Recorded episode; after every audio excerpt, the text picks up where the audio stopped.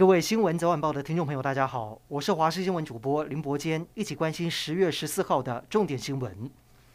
高雄盐城区城中城大楼在今天凌晨三点多发生火警，全栋十三层陷入火海。截至目前，一共有四十六人死亡，包括到医院前没有呼吸心跳，以及死者遗体直接从火场移出送往殡仪馆。另外有四十一人受伤送医，确切的起火原因仍待进一步调查。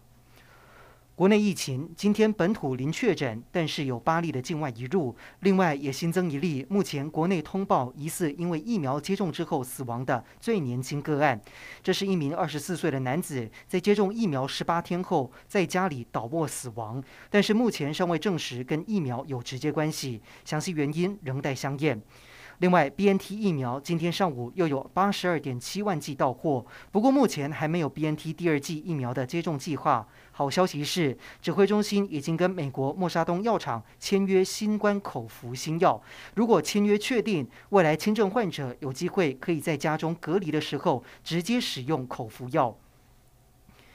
从疫情爆发以来，八大行业停业已经五个多月。就算现在降级，他们还是等不到明确的复业时间点。今天，业者再次上街抗议，特别选在机关署大门口，要求中央定出规范。现在指挥中心表示，相关的指引都在跟经济部讨论，预计下周会再次对外详细说明。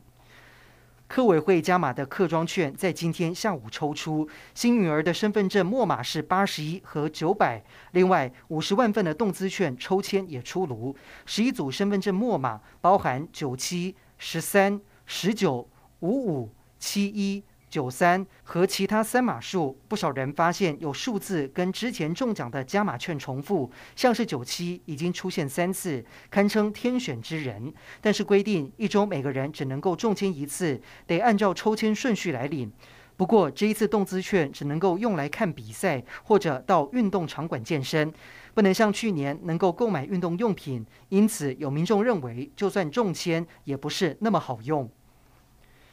台湾基进党立委陈柏惟罢免案持续升温，蓝绿两党主席表态对垒，加上本周就是罢免前黄金周，绿云立委接力声援，纷纷表态周末南下支持陈柏惟。而国民党主席朱立伦也预计周末前往台中最后冲刺，蓝绿大咖周末台中集结，短兵相见。驻美代表萧美琴十二号跟美国国务次卿费南德兹会面，讨论台美经济议题。外交部表示，双方讨论持续推动台美经济繁荣伙伴对话的必要性，深化双方经济伙伴关系。另一方面，在欧洲也有好消息，捷克参议院的外交、国防和安全委员会日前决议，邀请外交部长吴钊燮出席本月底关于台湾的会议。而外交部证实已经收到邀请，只是驻捷克代表处就近协调联系。